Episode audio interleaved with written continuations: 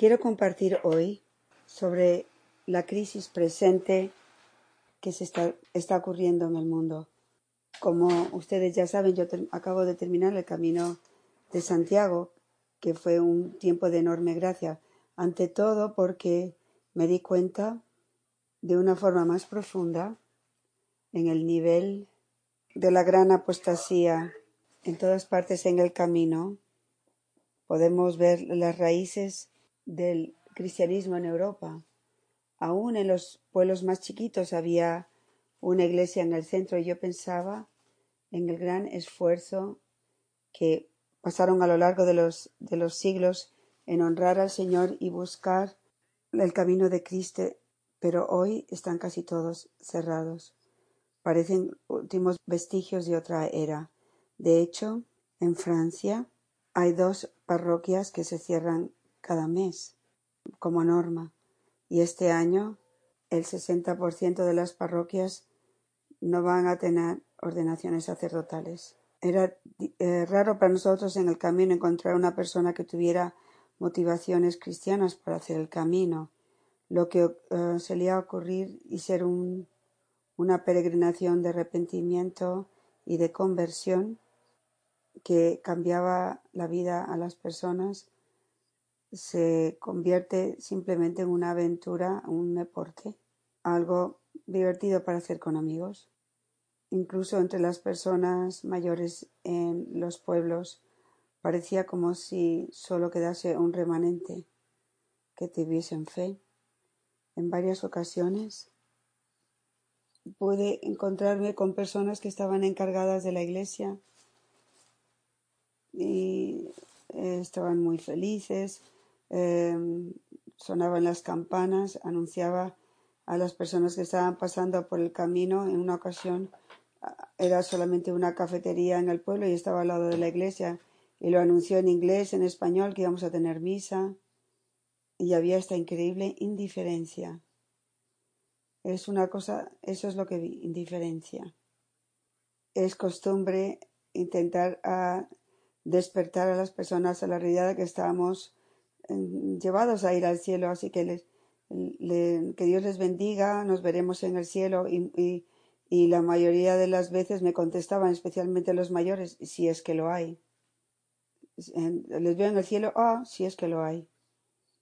Los resultados de esta enorme apostasía es una oscuridad en los corazones que sigue eh, siendo eh, tapada por una cultura absorta en entretenimientos, consum- consumismo, y mientras que esto siga yendo hacia arriba, o sea, siga aumentando, la em, devastación parece estar oculta, pero hay grandes quebrantos y sufrimientos en las gentes. Ver esto creo que es una enorme gracia, porque tenemos que saber cuál es la batalla que tenemos a mano para poder tomar en nuestro lugar en la batalla con Cristo. Aquí llega el segundo aspecto de la experiencia para mí. La, la respuesta que Dios quiere, que el Señor quiere, una profunda conciencia de la gracia que hemos recibido en amor crucificado a través del camino, a través de las constantes enseñanzas y a través de tenernos los unos a los otros para ayudarnos, acompañándonos a vivirlo, a tomarlo en serio, mirando al Señor y permitiendo que nuestros corazones sean traspasados, buscando arrepentimiento y nueva vida. Esto tiene que convertirse no solo en algo que hacemos, sino que tiene que convertir en nuestra propia vida. Así que esto me llevó al, me llevó al arrepentimiento por mi falta de resolución y de estar enfocado en, la misión que Dios me ha dado. Yo, con la ayuda de los demás en ocasiones y también a través de la oración, he visto ocasiones, incluso en mi pasado reciente, donde yo he actuado como buen sacerdote, pero no como un misionero de la cruz. En otras palabras, estaba haciendo buenas cosas, diciendo buenas cosas, pero no lo que el Señor me estaba llamando realmente a hacer y a decir este llamado a vivir intensamente la identidad y la misión es algo que no puede eh, ponerse y quitarse em, como nos apetezca, como parezca que viene la ocasión. Así que las exigencias físicas de ir caminando cada día hasta la meta siguiente se convirtió en un signo de una disciplina interior que Dios me estaba pidiendo y estaba pidiendo a todos para que Él pueda transformar nuestros corazones. Simplemente medite en la vida de Jesús, la vida de San Pablo, y van a ver esa disciplina interior. Es todo gracia, sí, todo es gracia, pero la gracia no va a, ser abundante a no ser que el alma esté completamente dispuesta y es y ese es la, el victimazgo de amor y es una lucha. Hablamos de esto en la comunidad haciendo lo que es más difícil. Eso no significa que en, hacemos lo más difícil simplemente por el hecho de hacerlo más difícil, sino que simplemente buscamos el discernimiento y no rechacemos hacer lo que es correcto simplemente porque es lo más difícil. Porque es muchas veces va a ser así y eso va en contra de la tendencia de la carne. Así que hay una conexión intrínseca entre la obra de la carne, que hay que llevarla a la purificación y también hay un avance en la vida espiritual. Esto es algo muy fuerte en la tradición católica y se confirma, y lo han confirmado los santos, y estoy pensando también en Fátima, lo que esos niños seis, de seis, de siete y de nueve años, esas son las edades que tenían cuando vieron al ángel, imagínense, seis, una niña de seis años, y les pidió que hicieran penitencia y que ayunasen y que orasen y cambiaron, cambiaron profundamente y, estaban tan impresionados con su vocación. Esa es la impresión que hizo María en sus almas. Y vamos a siempre pensar, estar tentados de decir, bueno, tampoco hay que hacer tanto drama con todo esto y no podemos hacer esta vocación como si fuese algo que yo creo, algo que quiero hacer.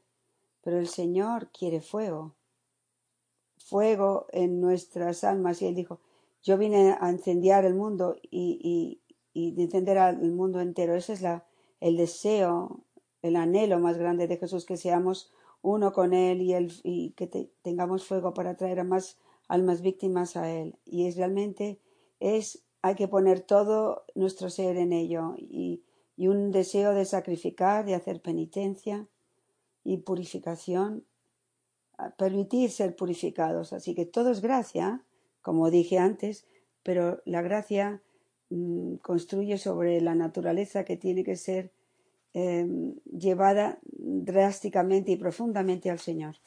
Así que para mí fue muy bueno estar ah, desapegado a todas las ah, comodidades que estamos acostumbrados y ah, había días que, que sentí que sentí ya estoy tan cansado que no puedo más y yo decía no, no puedo parar porque tengo que, tengo que hacer 30 kilómetros o 20 millas, como quieran contar, porque si no, no llegábamos a tiempo para Santiago y también perdíamos nuestros aviones. Así que si quieres hacer el camino, si tienes que terminar el camino, quieres terminarlo, tienes que hacer esto.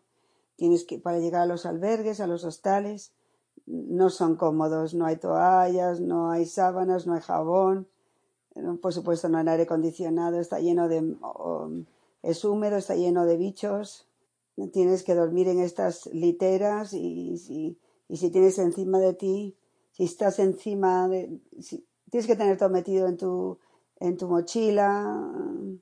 Es sorprendente cuántas cosas estamos acostumbrados a tener con comodidades. Así que al final, el Señor me llevó, me llevó a, todo esto me llevó a pensar en Romanos 5:20 cuando, cuando falta la, sobreabunda la gracia. Sabemos con San Pablo la devastación del pecado, vemos los tiempos que estamos viviendo y no los minimizamos, no nos escondemos, no, no va a ser llevado por medios humanos, es la gracia que va a sobreabundar y en la gracia es el, el poder de Cristo. San, Paul- San Pablo no minimizaba.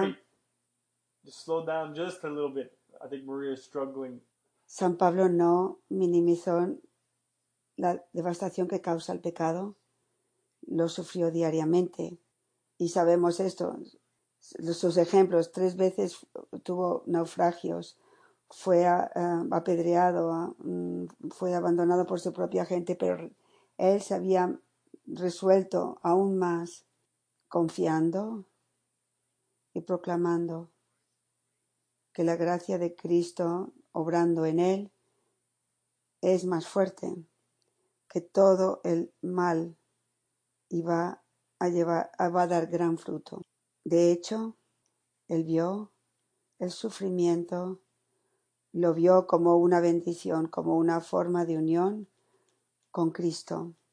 Hoy es Santa Benedicta de la Cruz, es la fiesta de ella, y nos recuerda que el sufrimiento de, del sufrimiento de, de, de, Jesucristo, y si, solo si estamos dispuestos a sufrir el sufrimiento que recibimos en nuestra vida y lo abrazamos, así es como participamos de las gracias. Por lo tanto, nuestra confianza no está en el mundo, las, las cosas no estén tan mal, o que los seres humanos vayan a arreglar los problemas. Nuestra confianza ni siquiera está en nosotros, o sea, porque lo vamos a hacer todo bien, vamos a arreglar el problema.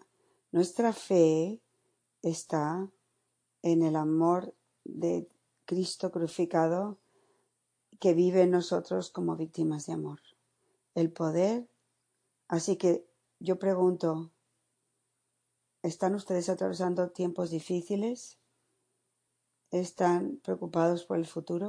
No minimicen el problema, pero sepan y proclamen lo siguiente.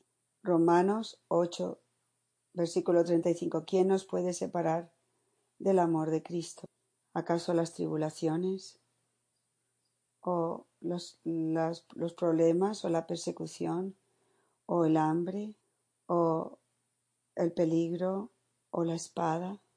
Tomen nota de que estas cosas separan a la mayoría de las personas de Cristo. De hecho, es que en tiempo de dificultad muchos abandonan al Señor. El hecho está en que en tiempo de tribulación y de persecución, en peligro, en la violencia de la espada, muchos de hecho han abandonado a Cristo. Y este es el punto que está haciendo, eh, está haciendo San Pablo, que estas cosas que separan a muchos de Cristo lo hacen debido a que no estamos preparados viviendo con el poder de la fe.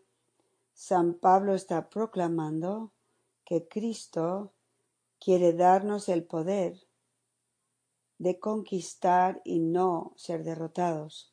Y es un gran error pensar que nosotros vamos a, se nos van a pasar las tribulaciones. Es un gran es un gran error pensar que las cosas no están muy mal o que de alguna forma se van a arreglar solas. La sabiduría de Dios es el poder de la cruz, de ser capaces de sufrir estas pruebas y tribulaciones, como lo hizo San Pablo. El, San Pablo lo sabe y él no tiene miedo, no tiene miedo a confrontarlas. Él sigue diciendo lo siguiente: Por ti somos matados todo el tiempo, se nos ve como ovejas que van al matadero. En todas estas cosas somos más que conquistadores a través de Él que, que es el que nos ama. Y este es el, este es el enfoque que tenemos que tener en el amor crucificado y en nuestra fe. En nuestra fe somos más que conquistadores. Sí, las tribulaciones están aquí, las pruebas están aquí. Y van a llegar a estar peor la oscuridad, crisis de fe, pero somos más que conquistadores por aquel que nos ama. Y sigue diciendo, estoy seguro que ni la muerte, ni la vida, ni ángeles, ni, principal, ni principados, ni cosas presentes, ni lo que ha de venir, ni poderes, ni alturas, ni profundidades, ni ninguna otra cosa en toda la creación será capaz de separarnos del amor de Dios en Cristo Jesús. Así que el mismo Pablo hace un, pone un cuadro de una batalla, sí, sí, todo esto está ocurriendo, nos, nos viene arriba, pero tenemos que saber quién es, quién es Cristo y el poder que tiene. Así que cuando llegué a casa, tuve la, la noticia sorprendente de Cardenal McCarrick, las prácticas homosexuales. el, el, Señor me llevó a pensar en San Claude de la Colombière. Es un santo del que estoy, me siento muy cerca porque él defendió a Santa Margarita María cuando incluso su comunidad pensaba que ella estaba posiblemente poseída por todas esas apariciones que estaba teniendo y ella creyó en ella, la defendió. Y San Claudio escribe lo siguiente. La gente que es realmente humilde nunca se escandalizan porque saben, conocen sus propias debilidades muy bien conocen que ellos mismos están tan cerca del borde del precipicio y están tan asustados de también puedan caer que no están para nada sorprendidos de ver a los otros hacer esto. Mi querida familia, si estamos de pies por la gracia de Dios y tenemos que darle gracias a Dios, y si vemos a otros caer, tendríamos que rezar con un corazón que, roto pidiendo la misericordia de Dios, la misericordia de Dios. Qué situación tan, tan terrible.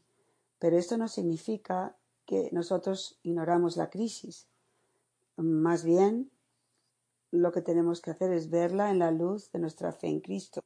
Desafortunadamente, todo lo que he leído acerca de este escándalo es acerca de la necesidad de mejores regulaciones, más a, contabilidad, más transparencia. Nosotros siempre sentimos que podemos arreglar las cosas simplemente trayéndolas, poniéndolas bajo nuestro control. Nosotros podemos arreglar esto, lo vamos a hacer nosotros. Claro que tenemos que tener mayor responsabilidad y, tener mejores procedimientos y más transparencia Todas estas cosas son importantes, pero yo les diría a ustedes lo siguiente, que todos los esfuerzos son futiles si no nos enfrentamos al núcleo del problema que es nosotros hemos crecido en tibieza, hemos comprometido nuestra fe, entrando en la mentalidad del mundo, uh, secularizándonos. Hasta, hasta que solamente le damos servicio al Señor de boca, pero ¿dónde está el fuego de Pentecostés? En la proclamación de la verdad, en nuestras iglesias, llamando a las cosas por su nombre, llamando a la santidad y una verdadera conversión. Nosotros nos hemos olvidado del Señor y tenemos que arrepentirnos. Tendríamos que rezarle a nuestra Santísima Madre que nos dé la gracia de hacer esto y que también los demás puedan hacerlo. Es, es algo notable que el abuso en la Iglesia está eh, creciendo al mismo tiempo que desciende en las situaciones de la moralidad sexual. Estamos, estamos celebrando el 50 aniversario de Humanevite de, Juan Pablo, de Pablo VI. Fue un aviso profético que seguíamos el camino de la promiscuidad sexual, la santidad del cuerpo humano, la santidad de las relaciones, se pondría en compromiso severamente. Él fue un verdadero profeta, Pablo VI. Y sin embargo, eh, hubo una disensión eh, general. También hace 50 años, el Señor nos dio la renovación carismática. Fue una gracia que siguió después del, Concilio Vaticano II para que la Iglesia estuviera abierta al fuego del Espíritu Santo, para conocer que dependíamos de Jesucristo nuestro Señor.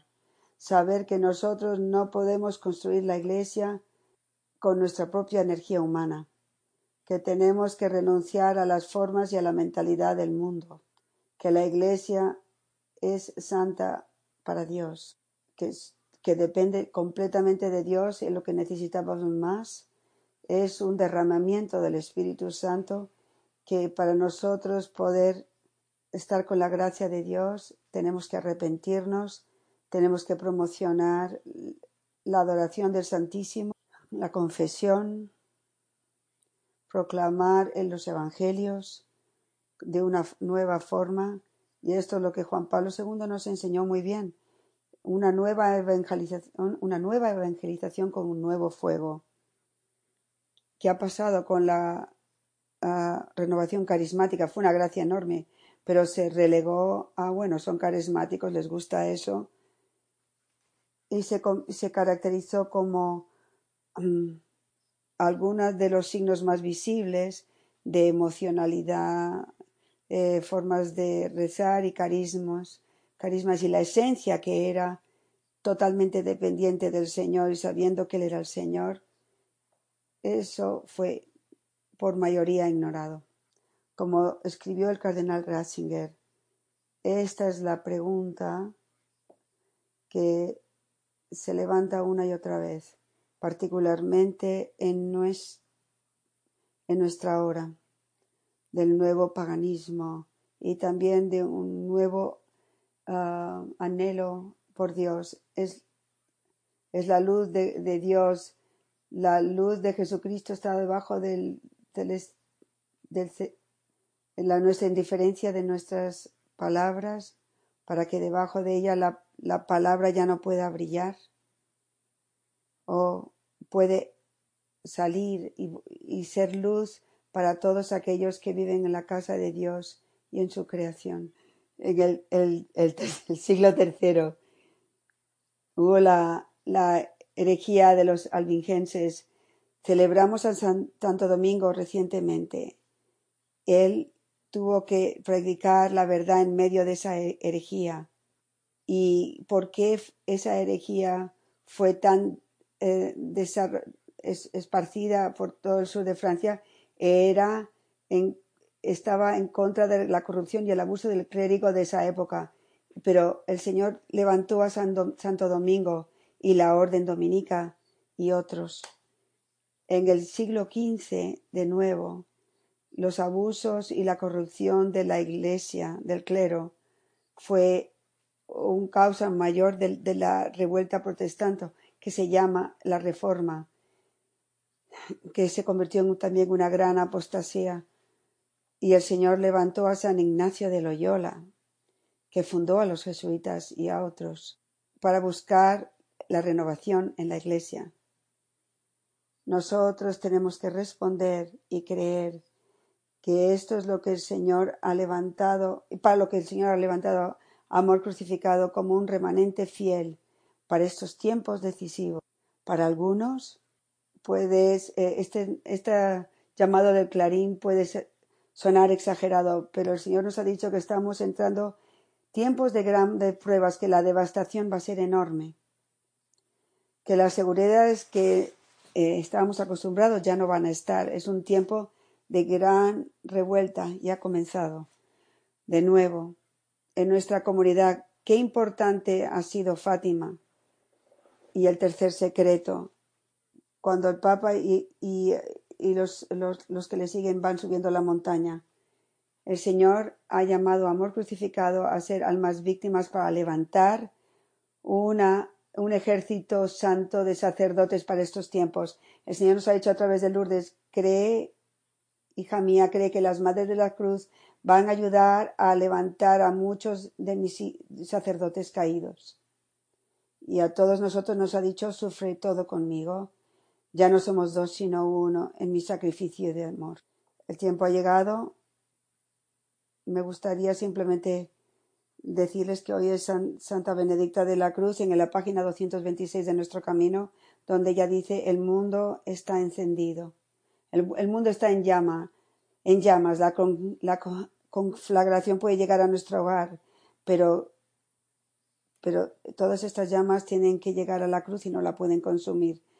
Es el camino de la tierra al cielo. Va a levantar a aquel que la abraza con fe y amor y esperanza hasta la Trinidad. El fuego está en, el, el mundo está en llamas. Pueden apagarlo, miren a la cruz. Vamos a estar a, la hora de esta ocasión. Esto no es el siglo XIII, no es el siglo XVI, es el siglo XXI, pero las crisis no son menores.